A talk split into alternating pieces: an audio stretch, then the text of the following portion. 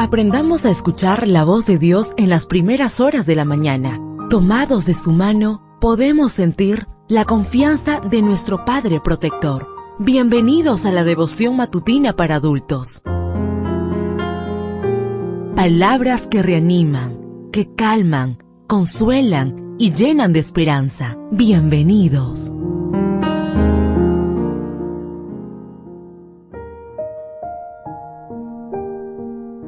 Apreciado amigo, apreciada amiga, qué bendición poder saludarte hoy, 26 de febrero. Recuerda, soy tu amigo Roberto Navarro y traigo para ti el devocional para esta mañana que lleva por título Él será nuestra paz. La lectura bíblica la encontramos en el libro de Miqueas, capítulo 5, versículo 5. Él será nuestra paz.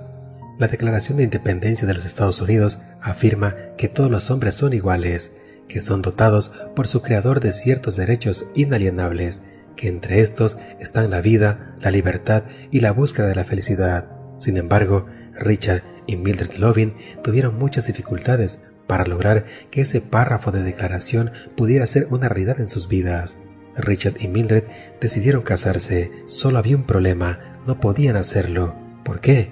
Porque Richard era un hombre blanco y Mildred una mujer afroamericana y la ley de integridad racial del estado de Virginia prohibía la unión matrimonial entre personas de distintas razas.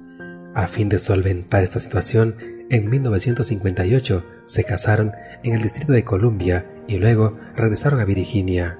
Un mes después fueron condenados a un año de cárcel, pero se libraron de ir a prisión por haber aceptado la oferta de salir del estado de Virginia. Mientras vivían en Washington, ya cansada de la injusticia y de no ver a su familia, Mildred pidió la ayuda de Robert Kennedy, secretario de Justicia del Gobierno de Estados Unidos. Kennedy la envió a la Unión Estadounidense por las Libertades Civiles. Finalmente, el 12 de junio de 1967, la Corte Suprema eliminó la ley que prohibía los casamientos interraciales y en honor a ellos, cada 12 de junio se celebra el Loving Day. Los Loving destruyeron el muro de hostilidad que los obligaba a estar separados y disfrutaron libremente de su amor.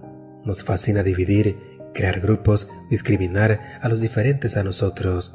Las divisiones, sin importar cuáles sean, son obras de la carne. Gálatas 5, 19 al 20, es decir, fluyen desde lo más profundo de nuestro ser.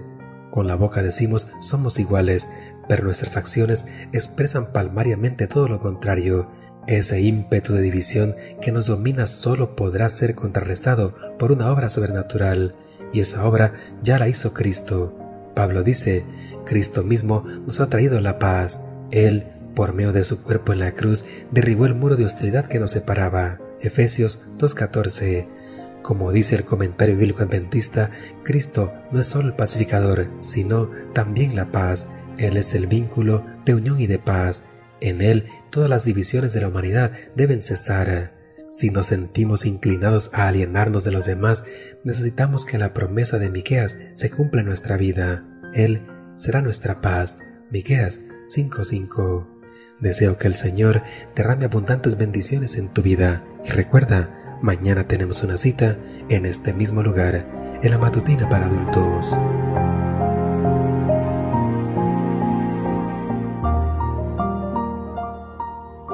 Ahora salimos a realizar nuestras actividades más seguros, sintiendo su voz en nuestro oído. La devoción matutina para adultos es producida y realizada por Canaan Seventh Day Adventist Church and DR Ministries.